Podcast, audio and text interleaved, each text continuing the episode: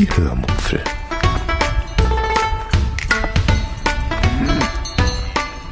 Aus dem Tagebuch einer Allgäuerin.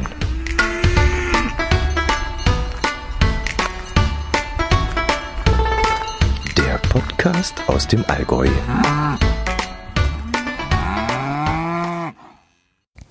Hallo und herzlich willkommen zur 309. Episode der Hörmupfel.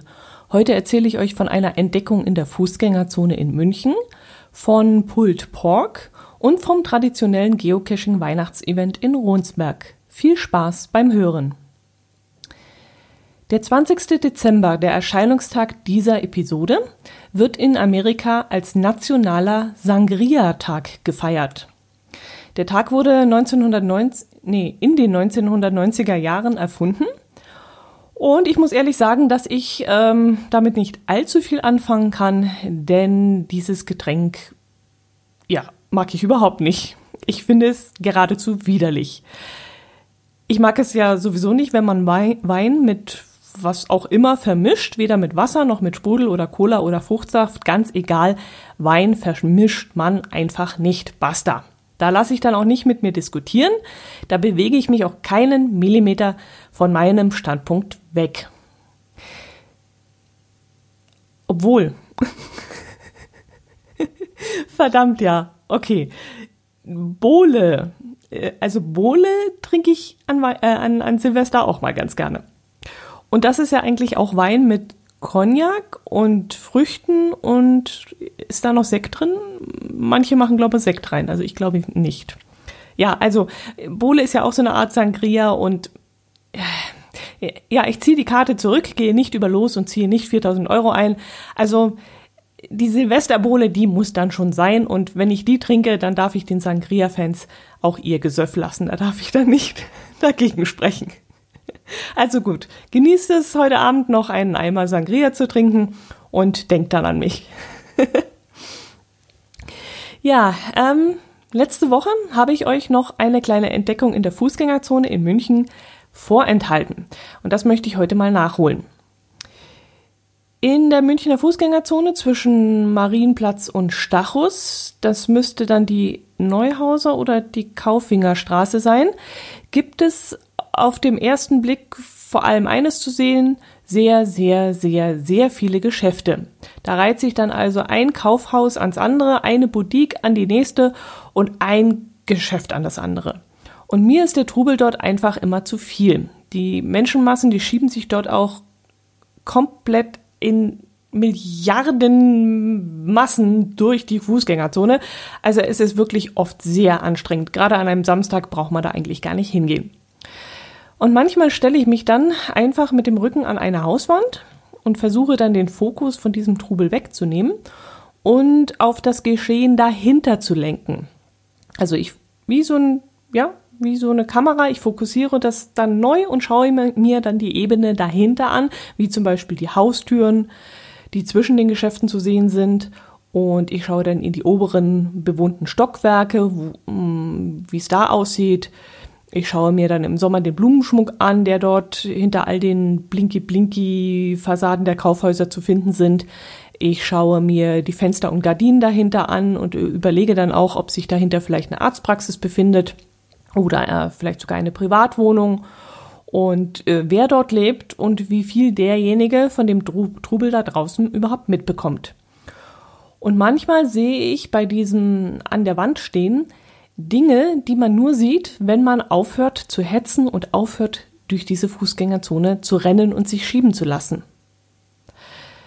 Ich habe dabei schon einige schöne Dinge entdeckt, unter anderem auch schon die eine oder andere Kirche, die sich dort sehr unauffällig in der Häuserzeile einfügt.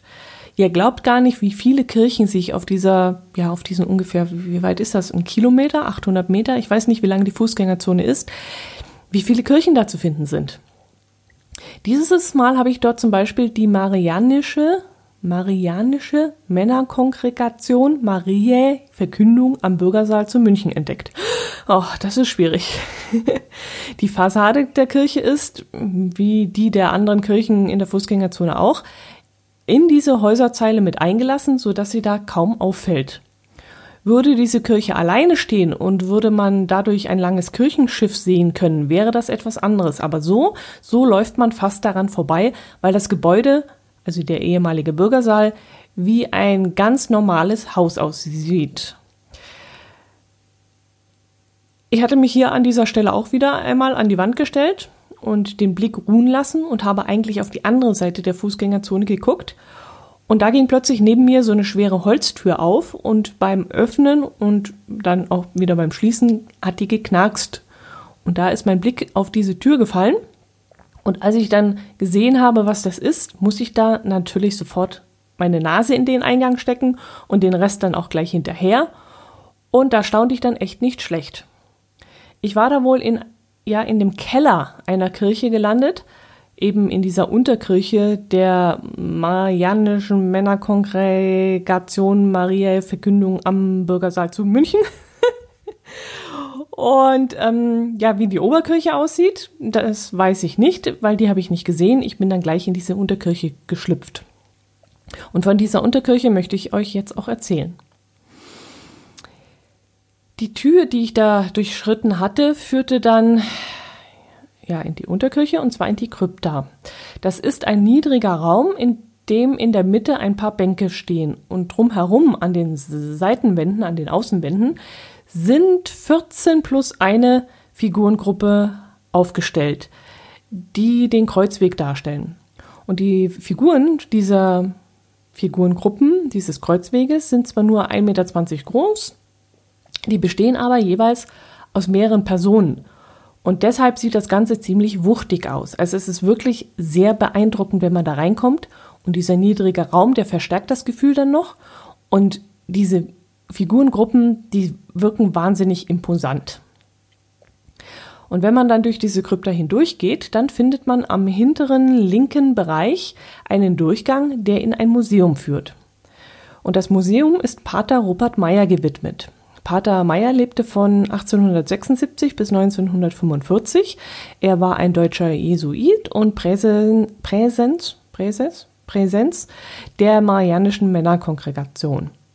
Und während des Nationalsozialismus gehörte er zum katholischen Widerstand weshalb er dann auch 1987 selig gesprochen wurde, eben wegen seiner Aktivität während des Nationalsozialismus und weil er sich zeitlebens der Versorgung der Armen und Alten gewidmet hat.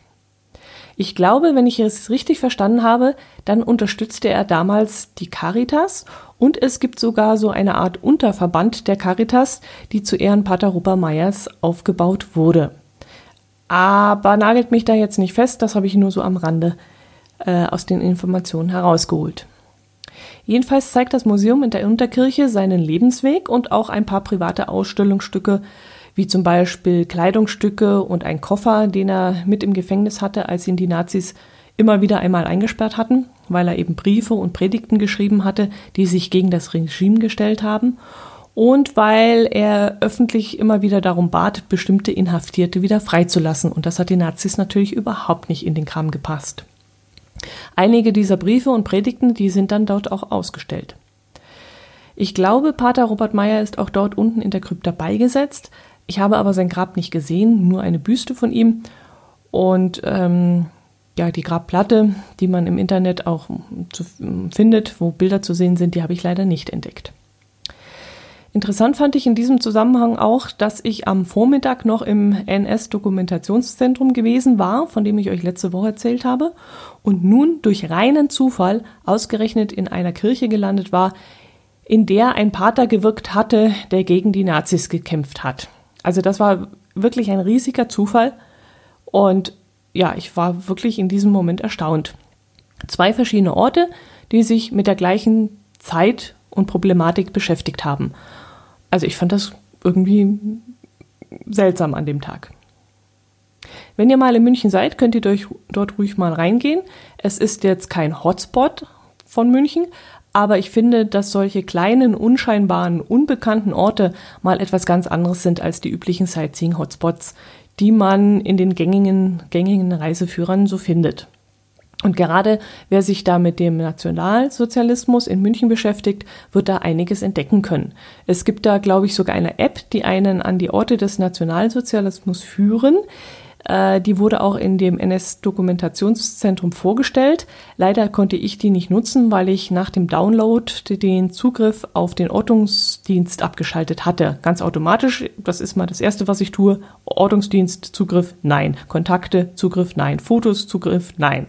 Habe ich alles abgeschaltet. Und danach ließ die App sich aber leider nicht mehr starten. Ich hätte sie also dann wieder deinstallieren und neu installieren müssen. Und diese Arbeit habe ich mir bis jetzt einfach noch nicht gemacht. Aber das werde ich sicherlich noch tun bis zum nächsten Sommer, wenn ich dann wieder mal in München bin. Und dann werde ich diese Mahnstätten mal abklappern und schauen, was es da alles Neues zu entdecken gibt. Gut, wie komme ich jetzt von den Nazis zum Schwein? Äh, es passiert mir immer wieder einmal, dass mein Herz allerliebster auf einem Turnier Sachpreise gewinnt. Ich finde das Wort Sachpreise zwar in diesem Zusammenhang etwas unangebracht, aber ich muss es jetzt einfach mal so nennen. Also diese Sachpreise bestehen dann immer wieder mal aus Geschenkkörben, in denen sich dann Würste, Käse und andere Leckereien befinden. Manchmal ist es aber auch so, dass es ein riesiges Stück Fleisch ist, was er da eingeschweißt mitbringt. Meistens ist dieses eingeschweißte, Schwe eingeschweißte Fleisch auch noch unbeschriftet und ich weiß dann oft nicht, was es sich, um was es sich dabei handelt. Und die letzten zwei Mal war das auch wieder so der Fall und ich stand dann da und wusste nicht, was das jetzt eigentlich für ein Stück Fleisch ist. Dass es Schweinefleisch ist, konnte ich schon einigermaßen erkennen, aber ob das Rücken oder Schulter oder Hintern ist oder Hals oder so, das wusste ich nicht. In so einem Moment muss ich dann immer überlegen, was ich mit diesem Stück Fleisch anstelle. Mein Herz allerliebster hat dann mal ein Stück Fleisch mit Salz ummantelt und daraus einen Salzkrustenbraten gemacht. Das hat mir leider nicht so gut geschmeckt und es war dann auch ein bisschen trocken und irgendwie fad. Ein weiteres Mal habe ich dann versucht, einen Schweinebraten daraus zu machen, aber aufgrund des fehlenden Fettes, das da eben am Fleisch nicht vorhanden war, ist das Fleisch dann auch recht trocken geworden. Ja, und dann war die Frage, was soll ich dieses Mal damit anstellen? Und dieses Mal kam mir die Idee, dass ich daraus einen Pult Pork machen könnte. Doch leider haben wir keinen Smoker und auch keinen Kohlegrill und in solchen Geräten sollte das Pulled Pork eigentlich zubereitet werden. Da wird es dann so richtig schön rauchig und bekommt dann dadurch so einen herzhaften und sehr eigenen Geschmack. Haben wir nicht. Also was tun? Ich habe ja noch den Autocook und im Rezeptbuch des Autocooks findet man auch eine Zubereitungsmöglichkeit für Pulled Pork. Aber leider ist das dieses sous vide garn und das mag ich ja überhaupt nicht, denn ja, aufmerksame Hörer haben es ja schon mitbekommen, Essen in Plastiktüten zuzubereiten, das ist so gar nicht mein Ding. Aber ich habe ja auch einen Dampfbackofen. Und so habe ich mir mal im Internet verschiedene Rezepte für ein Pulled Pork im Dampfbackofen rausgesucht. Gebt ihr ruhig auch mal diesen Begriff ein, Pulled Pork, Zubereitung, Dampfbackofen. Ihr werdet staunen, wie viele Ergebnisse da rauskommen. Also es werden tausende verschiedene Rezepte dazu aufgeführt. Und ich habe mir dann erstmal ein Rezept rausgespickt, äh, rausgepickt. Und nee, das stimmt nicht. Zwei, Rez zwei, zwei Rezepte habe ich rausgeholt. Aus einem Rezept habe ich die Gewürzmischung kopiert und aus dem anderen Rezept habe ich mir die Einstellungszeiten für den Dampfbackofen geklaut. Und an einem Freitag habe ich dann das Fleisch aus dem Gefrierfach genommen, es mit Gewürzen und Öl mariniert und in eine Tüte gesteckt und dann über Nacht im Kühlschrank ziehen lassen. Äh, wiederverwertbare Tüte, also die wird auch öfters benutzt. Am nächsten Tag habe ich mir dann um 8 Uhr früh den Wecker gestellt, bin dann aufgestanden, habe den Ofen angemacht und das Fleisch dann hineingeschoben. Und dann durfte das gute Stück bei 120 Grad und geringer Dampfzugabe lange vor sich hingaren.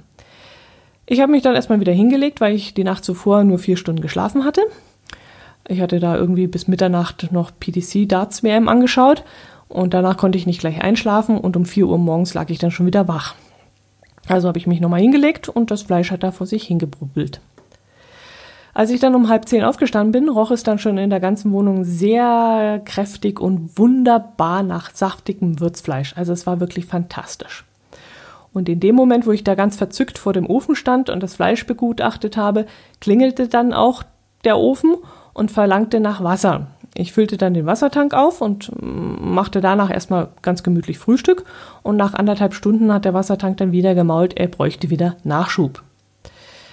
Ähm, ja, beim Frühstück war es gar nicht so einfach, sich aufs Marmeladenbrot essen, äh, also aufs Marmeladenbrot zu konzentrieren. Denn wenn das ganze Haus nach Pulled Pork riecht und so richtig saftig würzig, das war dann etwas seltsam. Nach dem Frühstück habe ich mir, mich dann ans Coleslaw, nee, Coleslaw gemacht.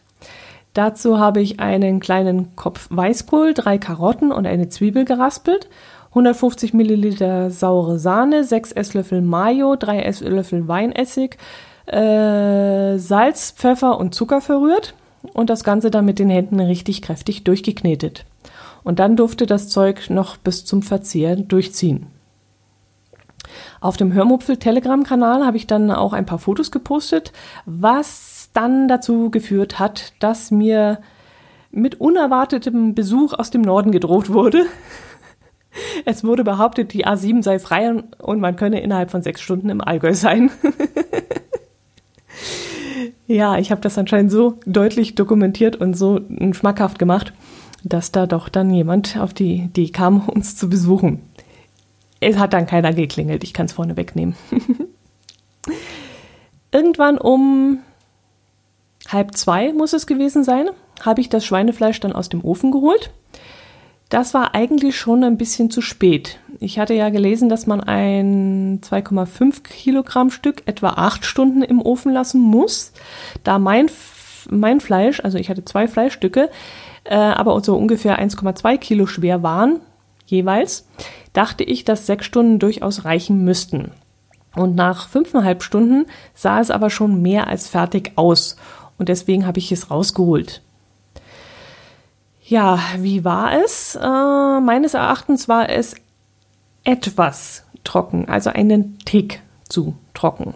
Aber trotzdem zerfiel es sehr gut und es schmeckte auch sehr, sehr, sehr, sehr lecker. Und deshalb würde ich auch beim nächsten Mal wieder die gleiche Gewürzmischung machen. Aber ich würde das Fleisch beim nächsten Mal noch äh, bei einer noch niedrigeren Temperatur, vielleicht so bei 100 oder 110 Grad und mittlerer Dampfzugabe garen und das Ganze dann länger im Ofen lassen. Ich nehme an, dass es äh, überhaupt ein nächstes Mal geben wird, denn mein Herz allerliebster bringt ja immer wieder solche Stücke Fleisch mit und da die anderen Verarbeitungsarten, die wir ja schon versucht haben, bei weitem nicht so gut waren wie die von, von diesem Pulled Pork jetzt, werde ich das beim nächsten Mal auf jeden Fall noch einmal auf diese Art und Weise probieren, bloß wie gesagt ein bisschen nachjustieren. Der Coles oder das Coleslaw war übrigens auch fantastisch. Den werde ich dann auch im Sommer noch einmal wieder machen, äh, wenn wir auf der Terrasse grillen oder so.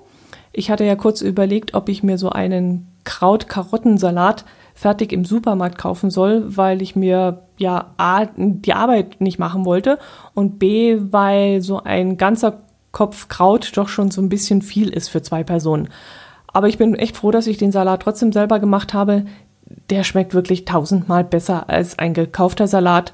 Und nach zwei Tagen hatte ich den großen Topf dann auch aufgegessen oder beziehungsweise wir beide hatten den großen Topf dann auch weggemampft. Und ich möchte gar keinen gekauften mehr. Also das war so wunderbar und knackig und lecker. Nichts anderes mehr.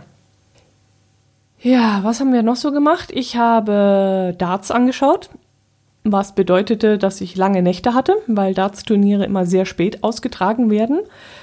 Mit meinen Kick-Tipps li lag, liege, ja, jetzt lässt es ein bisschen nach, lag ich anfangs sehr, sehr, sehr gut aber das ist vermutlich mehr Glück als Verstand. Wobei ich auch ein bisschen Pech hatte, denn, oder beziehungsweise es war ein bisschen Pech dabei, denn dass der Weltranglisten Zweite Rob Cross gleich am Anfang verliert und rausfällt, das konnte ja wirklich keiner ahnen. Also das war mein persönlicher Favorit und ähm, fürs, fürs äh, Finale, fürs Endspiel. Und das hätte ich wirklich nicht gedacht, dass der da gleich mal eine Klatsche kassiert. Dann habe ich natürlich auch wieder Biathlon angeschaut. Allerdings ist die momentane Form der Deutschen eher so, ja, mäh. Und es macht nicht viel Spaß, den Sportlern zuzuschauen, wenn sie da so im oberen Mittelfeld mitlaufen und keine Aussicht auf die Protestplätze haben. Ich habe mir früher schon oft ge gedacht, ja, würdest du Biathlon auch schauen, wenn die Deutschen nicht so gut wären? Äh, ja, und jetzt kann ich mir die Antwort eigentlich geben. Also es macht nicht mehr so viel Spaß und ich schalte auch schon das eine oder andere Mal mitten im Rennen ab, wenn die Deutschen wieder daneben schießen. Und da hapert es im Moment, also läuferisch sind die wirklich gut in Form, aber sie sollten halt auch noch treffen. Gut, erzähle ich euch noch kurz vom Geocaching-Event. Jedes Jahr im Dezember veranstaltet ein Pärchen aus Ronsberg ein Weihnachtsmarkt-Event. Wer meinen Podcast schon länger hört, wird das wissen, denn ich erzähle eigentlich jedes Mal davon. Das Besondere an dem Weihnachtsmarkt ist, dass es vermutlich der kleinste Weihnachtsmarkt der Welt ist, da er nämlich nur drei Buden hat. Eine für Würstchen, eine für Getränke und eine Bude, an der selbst gebackenes bzw. selbst äh, gebasteltes verkauft wird. Wir gehen dort immer sehr gerne hin zu diesem Event, nicht wegen der Buden und dem, dem heimeligen Flair, das da herrscht, sondern weil das Event schon richtig Kult geworden ist. Und hier trifft sich dann nämlich das halbe Allgäu. Von überall kommen sie her, so sternförmig vergleiche ich das immer. Und danach gibt es dann immer eine Nachbesprechung, in Anführungszeichen, in einem Lokal in der Nähe wo wir uns dann auch immer gerne anschließen, wenn das organisiert wird, um einfach weiter zu quatschen und noch gemütlich in einem Lokal sitzend, ja, uns noch ein wenig aufzuwärmen. Das mit dem Aufwärmen war dieses Jahr allerdings überflüssig, weil es abends noch sehr muckel, ja, will ich muckelig sein? Es war schon recht warm, also war neun Grad, aber es ging kein Wind und da zwischen den Häuserzeilen war es sogar sehr angenehm. Ja, wir sind dann, wie gesagt, noch zum Ratschen trotzdem noch mitgegangen, haben dann auch noch eine Kleinigkeit dort im äh, Gasthaus gegessen. Allerdings ist mir aufgefallen, dass ich kaum noch Gesprächsthemen habe. Also dadurch, dass wir kaum noch Zeit haben, Geocachen zu gehen und auch das ganze Social Rund ums Geocaching nicht mehr so richtig großartig mitbekommen, bin ich da ziemlich abgehängt. Ich weiß so gar nicht mehr, was in der Szene so los ist äh, ich weiß nicht, welche Aktionen sich Groundspeak gerade einfallen lassen hat, welche Megas und Gigas nächstes Jahr anstehen und ob irgendwas in der Nähe wäre, wo wir nächstes Jahr hin könnten. Ähm, ja, aber ich muss sagen, ich bin auch nicht besonders traurig darüber. Also ich vermisse jedenfalls nichts. Die alten Geocaching-Freunde und Bekannte, die sind immer noch da. Und wenn sich da nächstes Jahr wieder etwas mehr Zeit finden sollte, dann werden wir auch die wieder aufsuchen können und äh, es wird sich eigentlich nicht viel verändert haben, glaube ich es ist eigentlich immer das Gleiche. Es, es, ja gut, äh, die Tendenz geht mehr so Richtung Handyspiel. Also Groundspeak lässt sich da schon manchmal jetzt was einfallen, wo mir nicht so gefällt, weil ich so das Gefühl habe, das geht so Richtung Pokémon und so, oder so ein Kram. Aber ähm, ich denke mal, solange man noch Dosen versteckt, noch Dosen sucht und Dosen locken kann, ist das immer noch das alte Spiel. Und solange werden wir es auch noch spielen. Ach, jetzt habe ich gesagt, dass wir noch kein Gesprächsthema dort auf dem Event hatten. Das ist eigentlich Quatsch, das stimmt so gar nicht. Ähm, die beiden, die das Event organisiert haben, die reisen leidenschaftlich gerne. Und so passen wir dahingehend schon mal ganz gut zusammen. Außerdem mögen diese beiden äh, Kreuzfahrten, so wie wir auch, und haben sich jetzt auch noch einen Wohnwagen gekauft, was ja auch zu uns passt. Und so hatten wir dann doch so zwei, drei Themen, über die wir uns dann ausgiebig unterhalten konnten. In puncto Kreuzfahrten sind sie auch TUI-Fans. Und so haben wir dann auch ausgiebig über die Schiffe, über die Reiserouten und äh, ja, Urlaubserlebnissen unterhalten. Ja, und alles, alles, alles in allem. oje, oje. Alles in allem war es dann doch ein ähm, recht toller Abend. Und auf der Heimfahrt haben wir dann so unseren Gedanken nachgehangen, weil wir wieder so viel Neues erfahren haben und so viel gequatscht wurde. Das war dann wirklich schon, ja, war richtig cool mal wieder. Unter Gleichgesinnten zu sein. Ja, das sollte es gewesen sein. Ich glaube, ich habe alles erwähnt. Dann bleibt mir nur noch euch und euren Lieben frohe Weihnachten zu wünschen und ich hänge auch noch gleich einen guten Rutsch hinten, hin, hinten ran, denn ich werde jetzt eine kleine Pause machen und melde mich dann im neuen Jahr, denn auch ich werde mich jetzt auf die Feiertage konzentrieren, ein wenig Besinnlichkeit einziehen lassen bei uns hier im Hause der Hörmupfel. Und ja, das wünsche ich euch auch, besinnliche Feiertage, im Kreise eurer Lieben, eurer Familie, eurer Freunde. Und ja, kommt's gut rüber. Vor allem gesund. Servus.